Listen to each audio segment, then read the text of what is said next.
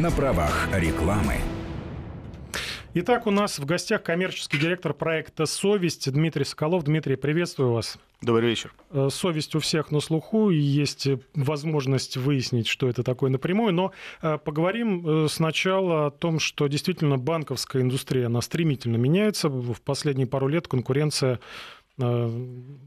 традиционным финансовым учреждениям активно составляют э, финтех-стартапы, которые отличаются и оригинальным инновационным подходом, э, который ориентирован в первую очередь на потребителя, своей гибкостью, инфраструктурой, и все это на основе цифровых технологий, то есть то, чего нет у многих финансовых учреждений школы. Э, Дмитрий, давайте разбираться, э, способно ли появление вот таких новых амбициозных игроков изменить расстановку сил на финансовом рынке, как эти перемены отразятся на пользователях и правда ли, что еще есть банки, которые, э, для которых держать клиентов в кредите это невыгодно? Еще раз добрый вечер. Ну, давайте я начну с последнего. Да, это правда. Есть такие банки, которым держать клиентов в кредите невыгодно, но об этом мы говорим чуть позже. Хочется начать с разговора, наверное, про финтех, откуда он появился. Ну, своим появлением он обязан именно банкам, которые не смогли оперативно, на наш взгляд, перестроиться под новые возможности, и которые появились благодаря интенсивному развитию новых технологий. И не смогли не потому, что у них недостаточно ресурсов или компетенции, чтобы это сделать, а потому что они вот большие неповоротливые. Развитие технологий существенно тянет традиционные отношения между банками а, и клиентами. Сегодня никто не хочет ходить в отделение и стоять в очередях. Драйвером развития таких стартапов становятся две важные для потребителя выгоды. Это время и деньги. Для поколений X и Y основная ценность финтех-проектов – это удобство, открытость и прозрачность. Чтобы привлечь эту аудиторию, традиционно банкам приходится полностью или частично трансформироваться в более открытые, понятные финансовые продукты. Именно поэтому банки активно рассматривают и идут в партнерские проекты с амбициозными стартапами, которые предлагают решения на базе своего продукта. И вот как раз наглядный пример. Месяц назад мы запустили мультибанковскую платформу, а таким образом проект трансформировался в открытую платформу, участником которой сегодня может стать абсолютно любой банк. А если говорить совсем проще, на обывательском языке совесть для банков стала в своем роде Uber для таксопарков.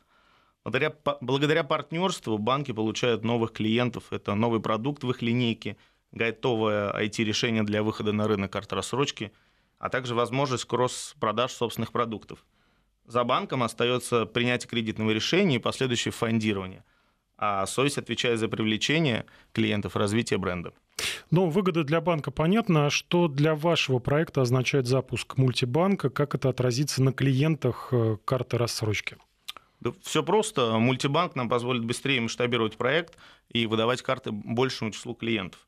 Мультибанк а, выгоден всем сторонам, позволит увеличить доходность компании за счет эффективного распределения ресурсов, а, сокращения расходов на разработку собственных сервисов со стороны банков и максимальной концентрации на привлечение и обслуживание клиентов страны совести. Первым банком-партнером стал Акбарсбанк. А кто аудитория вашего проекта, на кого рассчитан этот продукт? Наша аудитория – это миллениалы, средний возраст которых 25-35 лет. Это люди молодые и в хорошем смысле слова жадные до всего нового. Для них ценным стало еще то, что мы привели в рассрочку те категории, которые, где изначально рассрочка не была сильна. А это образование, одежда, рестораны, продукты питания и путешествия. А также они ценят хороший онлайн-сервис, качественные программы лояльности и низкие комиссии. Поэтому банковский рынок в России, хочет он того или нет, будет подстраиваться под ожидание этой категории. Нам подстраиваться не нужно. Наш проект изначально создавался под потребность этой аудитории. Э, расскажите подробнее о самом продукте, вот карта рассрочки. Правда ли, что для клиента э, этот продукт полностью бесплатен? А также чем карта рассрочки отличается от стандартных кредитов, э, кредитных карт, либо посткредитов? От последних крупные игроки, кстати, начинают отказываться. Принципиальное отличие карты «Совесть» от других продуктов заключается в том, что мы не зарабатываем на процентах – как это традиционно происходит в банковском секторе. Мы зарабатываем, когда клиент возвращает деньги. Поэтому нам и невыгодно держать клиентов в кредите, о чем мы начали с вами говорить. И мы очень внимательно работаем с платежеспособностью и закредитованностью наших клиентов. Возвращаясь к началу беседы, да, невероятно, но факт, существуют финансовые сервисы, для которых держать клиентов в кредите невыгодно. А человек получает нашу карту, чтобы оплачивать товары и услуги в торговых сетях в рассрочку. Наш продукт без, всегда бесплатен для клиента. Мы даем возможность получить деньги, вернуть их равными частями в течение нескольких месяцев. Магазины, в свою очередь, вознаграждают нас за привлечение новых клиентов. То есть выручка формируется за счет комиссионных отчислений от а, комиссии партнера. В итоге совесть выгодна всем. У клиента есть рассрочка, у торговых компаний есть новые клиенты, увеличение среднего чека, а у банков-партнеров новые клиенты и успешный продукт категории. А что касается посткредитным, то банки постепенно теряют к ним интерес. Для клиентов они также менее удобны и выгодны во-первых, посткредиты представлены не во всех сегментах рынка, а у нас покрыты все сегменты. Во-вторых, пост действует не на все а, товары в магазине, наша карточка работает на все. А, и в-третьих, посткредиты традиционно это одна покупка, один договор. Пять покупок, пять договоров, пять отдельных платежей. У нас одна карта, покупок сколько угодно, платеж единый раз в месяц. Ну и, наконец, у ПОС есть скрытые расходы. К примеру, это могут быть смс, это могут быть страховки, иногда даже навязывают доп. продукты. В нашем случае название карты говорит само за себя – совесть. Возвращаясь к теме банки, классические банки против э, финтех, кто, на ваш взгляд, выигрывает э, битву за клиента? Ну, прежде всего выигрывают, конечно, клиенты, а соперничество между банками и финтехом постепенно разворачивается в сторону взаимовыгодного сотрудничества. Банки отчетливо понимают, что прогресс не стоит на месте – и активно присматриваются к перспективным проектам. Партнерство, в рамках которого каждая из сторон занимается тем, что у нее экспер... где у нее больше экспертизы, согласитесь, логичное бизнес-решение, на наш взгляд. Если говорить о мотивах, о мотивах, которые побуждают банки идти в партнерские проекты, а, то их можно разделить на две части. Это краткосрочные и среднесрочные. В первом случае способ получения новых клиентов, источник доп. дохода за счет появления нового продукта. Если говорить о проекте «Совесть», то на сегодняшний день число заявок, которые мы получаем, достигает порядка 500 тысяч в месяц. При этом надо учитывать, что рынок карты рассрочки активно развивается. Сегодня мы покрываем 95% всех покупок, включая а, кафе, заправки, такси, путешествия, книги, детские товары и даже образование. Среди среднесрочных мотивов банков – а возможность сделать кросс-продажи своих продуктов. Больше набор услуг привязывает клиента к банку, увеличивает его активность. А какие перспективы у карт э, рассрочки? Могут ли они стать альтернативой кредитным? Запуск э, мультибанковской платформы демонстрирует нашу заинтересованность в масштабном развитии категории карты рассрочки.